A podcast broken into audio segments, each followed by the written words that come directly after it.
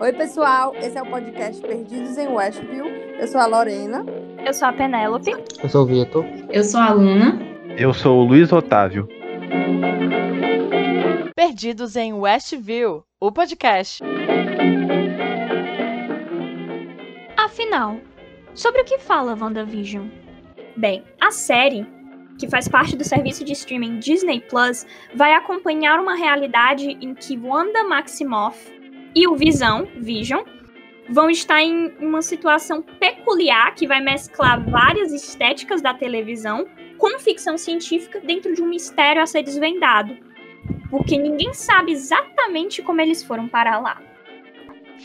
Penélope, é bom a gente falar também que a, o, a série né, foi inspirada em várias sitcoms em cada, em cada episódio, porque é, alerta spoiler, gente. Mas cada episódio vai ser passado em uma década. E por isso que entra a questão da, da televisão, né? Da influência da televisão. E é, cada, começando a partir da, da década de 50, de 40 por ali, vai passando pela de 60, 70, 80, até chegar nos dias atuais. E tem vários, várias coisas implícitas e explícitas da série, né? Isso é, torna tu, tudo muito mais legal, porque você acaba meio que caçando, né? O. Série mesmo, caçando É, é como se você estivesse dentro de, de uma série de mistério e você estivesse tentando encontrar os pontos para descobrir o que, é que tá acontecendo com eles.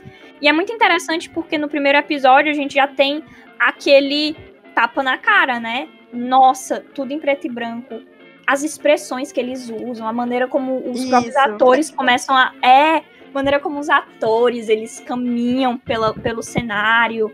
Essa ideia de sitcom lembra muito I Love Lucy, que era assim o sitcom nos Estados Unidos. E isso até é muito importante porque foi a primeira série lançada na Disney Plus da Marvel. E aí ainda tem essa questão de fazer uma ode à TV. É como se fosse uma carta de amor à TV e a todos os antecessores, né, que permitiram. Isso é muito incrível. É uma carta de amor, de amor a sitcoms que construíram a TV americana moderna. É. Exatamente. As principais uhum. de cada década. Não, e além deles de se inspirarem nesses sitcoms, eles também, tipo, em cada episódio tem um mini comercial, como se fosse um comercial de época. Sim, e ele vai se desenvolvendo, né, à medida que as décadas vão, vão mudando. Isso uhum. é muito legal. E, e, cada, e cada comercial representa um produto de cada época também. Que, que e não era apenas... lançado em cada época. Se não me engano, é isso, né? Pode falar, Vitor. De início, de início, cada comercial, por mais que ele pareça ser destacado da história, depois você repara que ele tem várias ligações, não só com a história dos personagens, como a história da série em si. Uhum. Sim, se interliga muito ao, universo Marvel, né? Isso. Inclusive, Sim. uma coisa completamente explícita, né? É a, o, a entrada né, do, do primeiro episódio, né? Que é completamente idêntica à do, do Dick Van Dyke, né? E isso fica nítido quando você vê as duas e é tipo, parece cópia. Então é tipo uma coisa totalmente explícita. E entre outros, né, outros aspectos também. As, as outro, os outros episódios, a, a, as, as aberturas também imitaram as sitcoms que eles quiseram representar de cada época, né? As, as aberturas são, são praticamente iguais, muda só a letra. Até a melodia da, da, da abertura Sim, é, é a mesma. cópia, é inspiração. É uma inspiração. Foi completamente inspirada. É tipo assim. Não é uma É, é uma ode completa. E isso vai muito também cria uma diferenciação dessa obra como um marco também em relação a, a a criação das séries no Disney Plus, porque quando a gente assiste os filmes da Marvel é muito comum ver essa padronização. É uma produção em série daquele herói perfeito, estilo Capitão América, que sabe o que fazer e que ele é muito bom. E não, a Wanda é uma pessoa como a gente. Ela tá desesperada, acabou de perder alguém que ela amava muito, e você percebe que ela vai fazer muitos erros, ela não vai compreender a extensão deles. Exatamente, representa muito as emoções dela, né? Não, e também, que não. Os super-heróis são muito perfeitinhos e ela. E também tem um aspecto adicional que WandaVision ela entra para um, pra uma categoria da, grande dos filmes da Marvel, dos produtos da Marvel que são diferentes. Então, por exemplo, os filmes que acabam sendo mais lembrados pelo pessoal são os filmes que fogem da fórmula tradicional da Marvel. Então, por exemplo, é... Guardiões da Galáxia. Estranho, Guardiões da Galáxia, Muito Capitã bom. Marvel, etc. São filmes que fogem do padrão tradicional da Marvel, né? E são os filmes que o público lembra mais. Meu momento polêmico é que eu não gosto de Guardiões da Galáxia. Me julgue. Como assim? Eu não gosto. Gente, tá muito, tarde, tá muito tarde pra gente excluir a Penélope do trabalho? Não, não, Tá gente. cedo ainda. Falar isso não pode Mulher, só pela trilha sonora já ganhou o filme. Ai, é porque eu não gosto Exatamente. do, do. do ator que faz Peter Quill. É, Eu não gosto Do Chris Pratt. Chris Pratt. Ai, Ah, não, era um, é, um- aí eu um olho cagão, pra né? ele e eu já fico querendo morrer. É porque É, não, faz uma Eu não pessoa. consigo sério. separar. Eu tenho um sério problema. Mas voltando. Mas falando ao- de trilha sonora legal, a trilha sonora de WandaVision também é muito massa, porque Sim. vai acom- na verdade tudo acompanha a época, né? Eu acho que é isso que causa é, torna a série mais interessante, né? Eu acho que nunca, não sei, né? Não conheço nenhuma série que, que tenha feito isso, né? Que cada episódio é, tá interligado, mas Uhum. ao mesmo tempo é totalmente meio que desconexo, né? Isso, e, e a história vai evoluindo em cima disso. É, você consegue assistir mais da metade da série, né? De forma. Você vê o episódio sozinho, o episódio isolado. Você não precisa. Obviamente, faz parte tudo de um pacote maior, né? Mas os primeiros cinco episódios, aproximadamente, você consegue ver como produtos isolados. Né? Que tem É. a historinha fechadinha dentro, dentro de si mesmo. E sempre quebra só no final, assim, tipo, no final, no final de cada episódio que, que quebra esse padrão, esse padrão de ser um produto, ser tipo, como fosse pequenos, pequenos filmezinhos, né? E aí no final, é, tipo, é, interliga com outro episódio, né? Que aí faz a junção Exatamente, são pequenos todinha. pedaços. E é muito interessante o que a Lorena falou sobre a trilha sonora, porque inclusive o a Kristen Anderson Lopes e o Robert Lopes, que foram criadores de Let It Go, de Frozen, foram eles que fizeram a abertura, né? Que é Van WandaVision. Van. Pronto, foram eles que E a música da, da Exatamente, Agatha It's. Agatha all along. É, Pronto, e eles são incríveis, incríveis, incríveis. Uma assim. coisa que eu tava pensando aqui agora é que é, é dessa questão da padronização, né? Voltando a isso, né? Porque, na verdade, a gente vê uma padronização da Marvel e o WandaVision quebra essa, essa padronização. Mas em contrapartida, as sitcoms, elas são uma, uma coisa padronizada, né? da E- sociedade americana, né? É totalmente padronizada. Então ela pegou uma coisa padronizada pra quebrar o padrão de hoje, né? Padronizada de antes pra quebrar o padrão de hoje. Então acho que isso torna ainda mais interessante se você for pensar por esse ponto, né? Que eu acho que é uma coisa que a gente não pensa de início quando vai assistir. E mais ainda, a, a, sitcoms são algo padronizado, né? E elas são muito padronizadas entre si.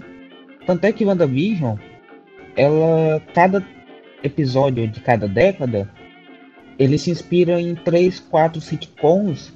E as primeiras sitcoms, até a década de 70, 80, elas são muito iguais entre si. Então você pega, por exemplo, as- os primeiros episódios que foram baseados em Love Lucy, Genya Genya, é, Dick Van Dyke. Show. É, é, teve uma outra que fugiu na memória. Bewitched. A, fei é, a feiticeira. Não, e a feiticeira, né? Se você pegar essas quatro sitcoms com, entre, é, é, isoladamente, elas são muito parecidas entre si. Não tem, E elas têm um assim, humor muito peculiar, né, também. É tem um humor muito peculiar, mas é um humor assim, muito peculiar se você destacar de do. 70. Elas têm a mesma, elas têm a mesma fórmula e Exato, um enredo muito exato. parecido, né? É, é a mesma forma. Então, a Dick Van Dyke é, é igual, só muda o background, digamos assim, em relação à feiticeira, que só muda o background em relação a Gina Gênia. Ah, Nem tanto assim, né? Mas em, em relação a Gina Gênia e em relação a I Love Lucy, né? Então, é, é, é um formato que é muito padronizado e é muito padronizado entre si. E você percebe muito que as que, que as sitcoms vão se diferenciando mais com o passar das décadas. Tem um episódio de 2000 e, é o episódio de 2010, né? Que você percebe a diferença quando eles estão fazendo uma referência a The Office, quando, você, quando eles estão fazendo uma referência a Modern Family. Você percebe a diferença entre cada sitcom que eles estão referenciando. Coisa que na- na- nas primeiras você não consegue re- diferenciar tanto assim. Mas, mas no, no caso do, do The Office e que, ele, e que esse episódio de 2010 ele é como se ele representasse The Office, é, Parks and Recreation e Modern Family, né? Não- Isso, não é lembro bem isso, é- é- Isso, são é- bem essas aí as mesmo. referências. E, e, de certa forma, até nisso, é, é, tem uma padronização, porque todos são mockumentary, né? Que são. Que são Documentário aquele- falso. um- um tipo, onde os personagens, quando os personagens falam individualmente com a câmera, né? Quebram a quarta parede pra falar.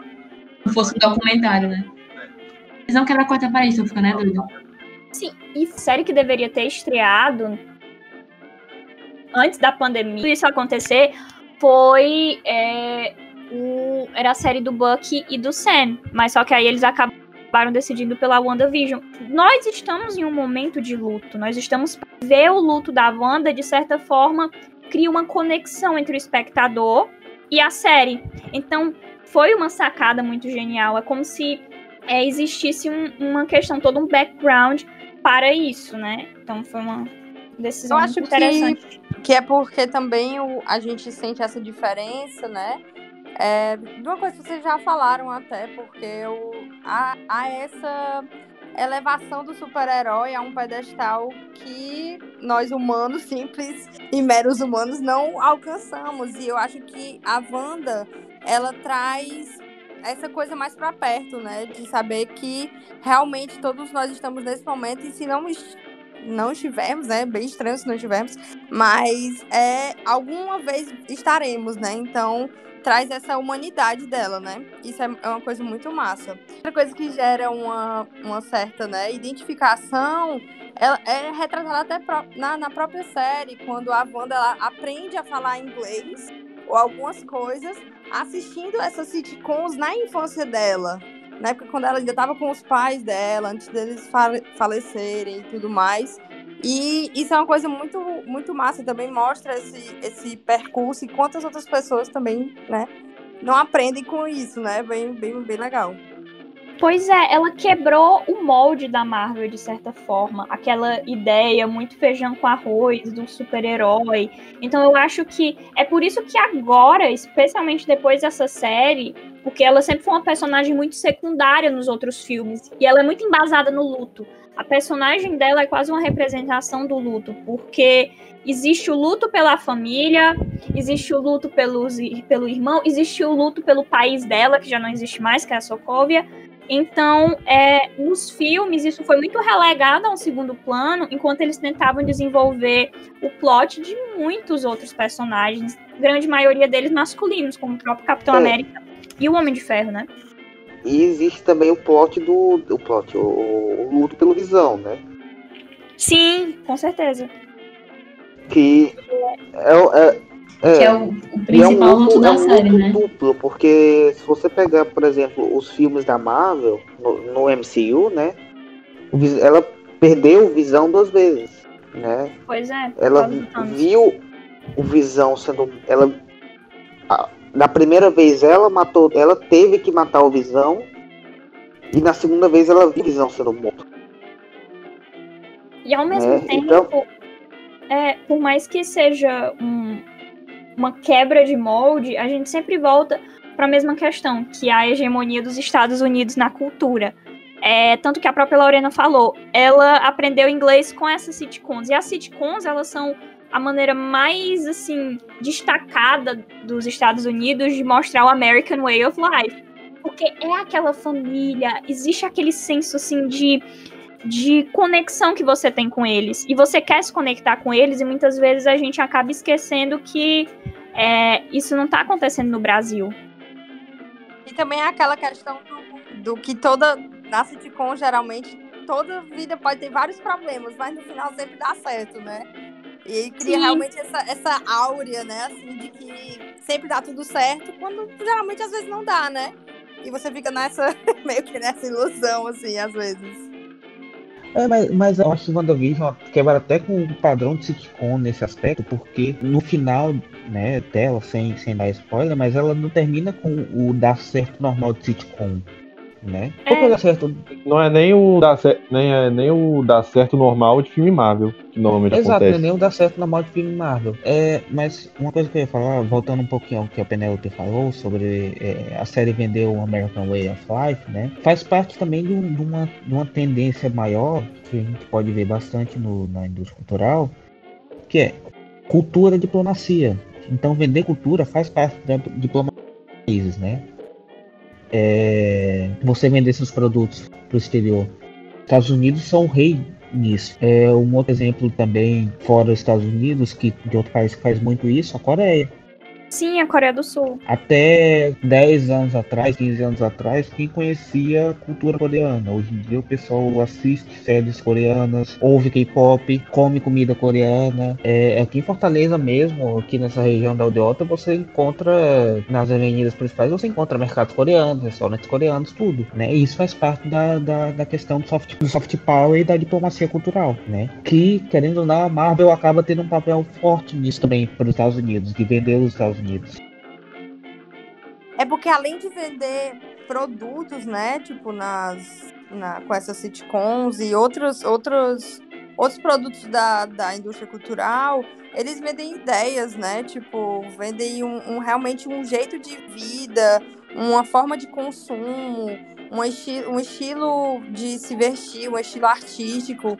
Então isso vai englobar e é uma, é uma de certa forma é, é bem mais fácil de agradar as outras pessoas, né? Porque Exato. a gente acaba se identificando mesmo com aquilo. Não, e essa questão de vender ideias, eu acho que o maior, maior exemplo disso é um exemplo histórico clássico, né? Que a gente pode citar. Por exemplo, tem o filme São Famoso é o Rock 4, que o, o, o Rock Balboa vai lutar contra o Ivan Drago. Né? Ivan Drago era um, um pugilista soviético e Rock Balboa era o representante dos Estados Unidos. Né? E aí era disputa de Guerra Fria dentro do, de, um, de um boxeador soviético lutando com um boxeador americano e o boxeador americano ganhando dele depois de lutar, depois de passar por vários perrengues e tudo, né? Então, até essa ideia dos Estados Unidos ganhando para eles venderem para mundo, ah, nós vamos ganhar a Guerra Fria, ele, a Guerra Fria eles mostram isso através de um lutador, de um boxeador, né? No, no Gambito da Rainha também é a mesma coisa, né? Ela vai até a Rússia e ganha um, um russo num jogo russo. Tipo, ela, é- aí ela sendo americana, né? E tu falou dessa questão de, de do americano vencer o. Não sei porque eu falei do Gambito da Rainha, enfim, corta essa parte não, que eu mas faz- mas- fica muito legal porque é essa questão que é- foi muito comum, especialmente quando existe um filme que se passa entre a década de 60 e 70, existe sempre aquele, esse assunto velado da Guerra Fria. E especialmente se for, por exemplo, uma coisa muito é, muito destacada, vai existir aquela alegoria de que é uma luta do bem contra o mal, o cara mal da Europa que tem aquele sotaque super forte, é, ele não é do bem, a gente precisa lutar contra eles.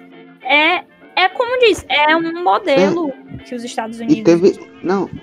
E, e Penélope, teve um- um- uma questão adicional que me lembrou agora, né? Que a gente pode afirmar que a Sokovia é um país do leste europeu, né? Sim, E aí que é, a banda aprendia é, inglês com sitcoms americanos e com a cultura dos Estados Unidos, né? Da década de 50 e 60. E esse material era proibido na Sokovia, né? Era como se fosse um contrabando. exatamente o que realmente faz um- um- uma linha entre a entre o fato e o enredo de WandaVision, né? Entre os fatos que a gente vê hoje em dia no mundo real e o próprio enredo de WandaVision. É muito interessante ver essa ligação que tem. Esse, eu não diria cuidado, mas essa essa piscadela a a uma situação histórica. Porque a série em si, ela é uma piscadela para sitcoms, né? Porque ela funciona, ela é metalinguagem completamente. Porque ela entende o entretenimento e coloca o entretenimento como um escapismo da Wanda, ao mesmo tempo em que esse escapismo dela, de certa forma, vai se tornar o nosso escapismo. Mais ainda porque nós estamos na pandemia. Então foi um, uma sacada de gênio, metalinguagem em cima de metalinguagem. É uma série, é uma série muito inteligente, né? Na verdade, eu acho que essa questão dos detalhes, eles são, assim, muito massa. Eu acho que hoje em dia a gente fica realmente nesse negócio que eu já falei da caça, né? A gente fica procurando cabelo em ovo e às vezes a gente acha o cabelo no ovo, entendeu? Porque porque eles são tão implícitos assim, em determinadas coisas, por exemplo, na, nas propagandas que aparecem em WandaVision, é, tem, tem determinadas mensagens subliminares ali para fazer toda uma construção, né? Então acho que foi uma série muito bem pensada, né? Eles pegaram realmente as referências assim de várias e várias coisas e conseguiram inserir não só é, não só por inserir, mas para fazer sentido realmente na série, entendeu? Para é, juntar e agregar ao, enredo do que da história que eles queriam contar, né? Isso é nossa, eu, eu fico assim, né? Babo ovo, realmente, de WandaVision. Realmente é isto. É, é isto. É muito perfeito. Não, e, tipo, não é. E, e foi por isso que ela teve um, um, um sucesso de audiência. De audiência. Sim, é, a série teve um sucesso muito, muito grande, né? Tanto que o índice, é, ela teve um índice de audiência de 8.127, o que significa que foi quase 81,3 vezes mais assistida do que a média de séries nas plataformas de vídeo é, on demand, né? Que é sob demanda durante o mês de janeiro, que foi quando ela foi lançada. É, e diz muito em relação à, à questão do padrão Marvel, que eles sempre seguiram fórmulas para que atingisse o maior número de pessoas, para que o maior número de pessoas estivesse interessada. Até o momento em que eles chegaram, especialmente com a Disney, né? É, até essa confiança de que, pronto, nós chegamos em um ponto em que a gente pode experimentar. E exatamente quando eles decidem experimentar, faz tanto sucesso. Então tem muito isso que a Lorena e a própria Luna falaram sobre ter sido um sucesso de audiência.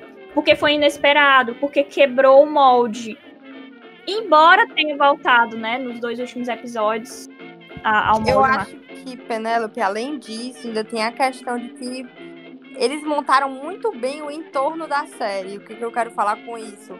É, a gente terminou é, a história meio que da Marvel, né? O que a gente tinha era, era o que tinha acontecido no Vingadores, né? O último Vingadores Ultimato, né?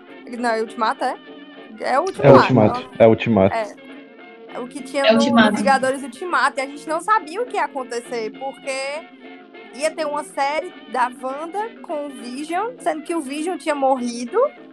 E a gente não sabia o que eles iam fazer pro Vision aparecer na série, né? Se ia ser algo de. É, ia ser algo pro, pro passado, né? Do, dos Vingadores. Ou se seria realmente uma continuidade. E eu acho que eles criaram isso muito bem. E também a questão de dos, na verdade, dos episódios serem lançados semana após semana. Isso gerou, assim, um burburinho muito grande, porque quem não ia assistir a série de uma vez só, você conseguia, é, tipo, por exemplo, se tu assistiu a série e eu não assisti a série, tu ia me falar sobre ela e eu queria assistir e acompanhar, entendeu? Então eu acho que eles criaram muito bem esse entorno aí, esse e dava mais tempo de, de aparecer, tipo, do, de comentar na mídia, né, nas, é. nas, redes sociais, até a questão de fazer meme relacionada é, a, a teve, teve, a Luna falou antes de deixar é, referenciazinhas pequenininhas, tipo, no episódio para o pessoal achar. E como o episódio é lançado semanalmente, cada semana tinha algum. Tinha milhares de vídeos no YouTube de o pessoal teorizando, apontando todas as referências do episódio, o que ia acontecer no próximo, como ia. como a série ia se desenvolver no todo, como ia ser o desfecho. E Sim, a, tipo, ajudava as pessoas a criarem uhum. várias teorias, né? Porque tipo, todo mundo meio que se juntava para criar é, a teoria do é próximo episódio. Mais ou menos orgânico de criar, de criar burburinho, ao contrário de só ser 550 mil propagandas enfiadas goela abaixo. Exatamente. E um outro, a Lorena falou, né, que que a, a gente não que um, um grande motivo pra gente ter começado a assistir a série foi tipo porque terminou uma parte da Marvel, né? Tipo, e a gente teve a curiosidade realmente de saber o que é que ia acontecer, porque é, o Vision tinha o Visão tinha morrido e, é, e a, a, a, essa série foi também o começo de uma nova fase da Marvel, né? Então, tipo, é, é, muito, obviamente ia ter uma audiência muito grande, porque as pessoas iam tanto pela saudade do, do da Marvel, como para entender é, a nova fase, né? E também essa curiosidade de saber o que aconteceu com os personagens da fase, da fase antiga. Aí a, a série vai dar essa abertura maior para o que vai, que vai vir, né? Sim, completamente. E, e a Marvel é tipo um fenômeno, né? Realmente, porque é, os Unidos quer dinheiro, a gente, isso a gente já sabe, né? Mas, tipo, virou uma, um fenômeno literal que todo mundo acompanha e que você precisa assistir boa parte dos filmes para começar a entender. E que tem gerado muitos e muitos produtos, né? Tipo. É, ninguém esperava seja que. camiseta. Um, é, é, camiseta, boneco, é, com, é, picolé, roupa, não, não tem sei. tudo, capinha de celular. Não, é que acho que acho que nem a própria Marvel esperava que um filme, o primeiro filme de tudo, que era O Homem de Ferro, que saiu em 2008, acho que ninguém sabe que um filme de super-herói aleatório ia gerar, tipo, o maior império cinematográfico da história. Com certeza. É, é, vocês também perceberam, né? Eu acho que é uma coisa muito notória, né? Na verdade, que o vocabulário, as vestimentas e os costumes é, da época estavam realmente muito presentes na série. Em cada episódio, ele vai mudando, né? Como a gente já falou antes. Mas é uma coisa legal porque a gente tanto, tanto hoje em dia a gente consegue ter acesso a, a esses costumes e como eram, porque eu, eu, particularmente não assisto tanta série de época, né? Tanta sitcom de época. Mas é, eu, eu gosto muito dessas coisas. E é legal ver também como as pessoas agiam. As, as, por exemplo, acho que a Penelope falou outro dia sobre a questão do The Office. Se fosse hoje, em 2020, 2021, o The Office, The Office estava canceladíssimo, porque o humor negro é assim, completamente. eu acho que gera, para mim, pelo menos, gera uma aversão. É tanto que eu nem consegui assistir muito The Office. Não sei se para vocês, né? Mas... É, eu também, eu acho que eu não passei da terceira, quarta temporada. É muito bom, mas ao mesmo tempo tem uns momentos que se você quer se esconder atrás do travesseiro e dizer, meu Deus, isso foi gravado mesmo. Outra coisa também é que, por exemplo, na época dos anos 50, né, a gente vê aquela mulher toda perfeitinha, a Wanda, né, no caso, lá no primeiro episódio, toda perfeitinha, fazendo almoço, lavando roupa, lavando louça. Aí quando chega lá para os anos 70, 80, ela já tá usando calça. Então tem essa evolução que é muito massa, o, a forma como eles falam, enfim, é, a liberdade que vai tendo. Então a gente consegue é, observar um pouco até da história dos Estados Unidos, né? E do mundo, né? Querendo ou não. É, através dessas, é. dessas de coisas. Eu acho isso muito irado. E você, percebe, e você percebe isso também durante o, o, os comerciais, né? Que nos primeiros comerciais, os primeiros, quem fazia tudo eram as mulheres, as tarefas de casa. E lá para a década de Sim. 80, mais ou menos, já aparece um, um homem para casa também. Uhum. É, isso é muito massa de ver também. É que tanto o primeiro era torradeira pra a mulher fazer. Aí no segundo era, era, um, era um homem chique com um relógio. Aí ele indo embora com a mulher dele, com a mulher dele Não, segurando o braço. O, o, o texto de, de, abertura do, do comercial de torradeira. Você está cansada, mulher, você está cansada de queimar a torrada da, do jantar do Sim, mas eu tenho, eu tenho uma assim. crítica a esse do relógio. Eu sei que teve uma evolução, mas, tipo, no caso desse, desse, dessa propaganda, a mulher também é usada como objeto. Porque ele fala então, mais ou menos. É, é. Mais ou menos, ah, o que um homem, um homem de sucesso precisa? Um relógio, que é o da propaganda, e uma mulher bonita ao lado. Tipo assim, entendeu? Você fica. A mulher é só o acessório. Ai, mas, mas é isso, né? É bem. É de época, até demais. É sempre a mulher como a sombra do homem, né? É de época até demais. Pois é. Mas, tipo, dá pra ver realmente essa evolução. Mas, re, mas retratam né, os costumes e, e os costumes e, e, como era a sociedade naquela época, né? Tipo, É. um monstro assim, até um pouco mais leve, É mas. uma coisa realmente. Você só ir percebendo e saber que hoje em dia isso não caberia de jeito maneira. Hoje totalmente cancelados. A não ser que fosse como a série fez, né? Retratando uma, uma, uma época antiga, né? Só pra mostrar mesmo como foi, tipo, não uma coisa atual. Pois é, até porque é como a própria Lorena falou, só puxando de novo. O que aconteceu na década de 70, o que aconteceu em 2013, a gente já fica morrendo de vergonha alheia imaginar algo da década de 70, né?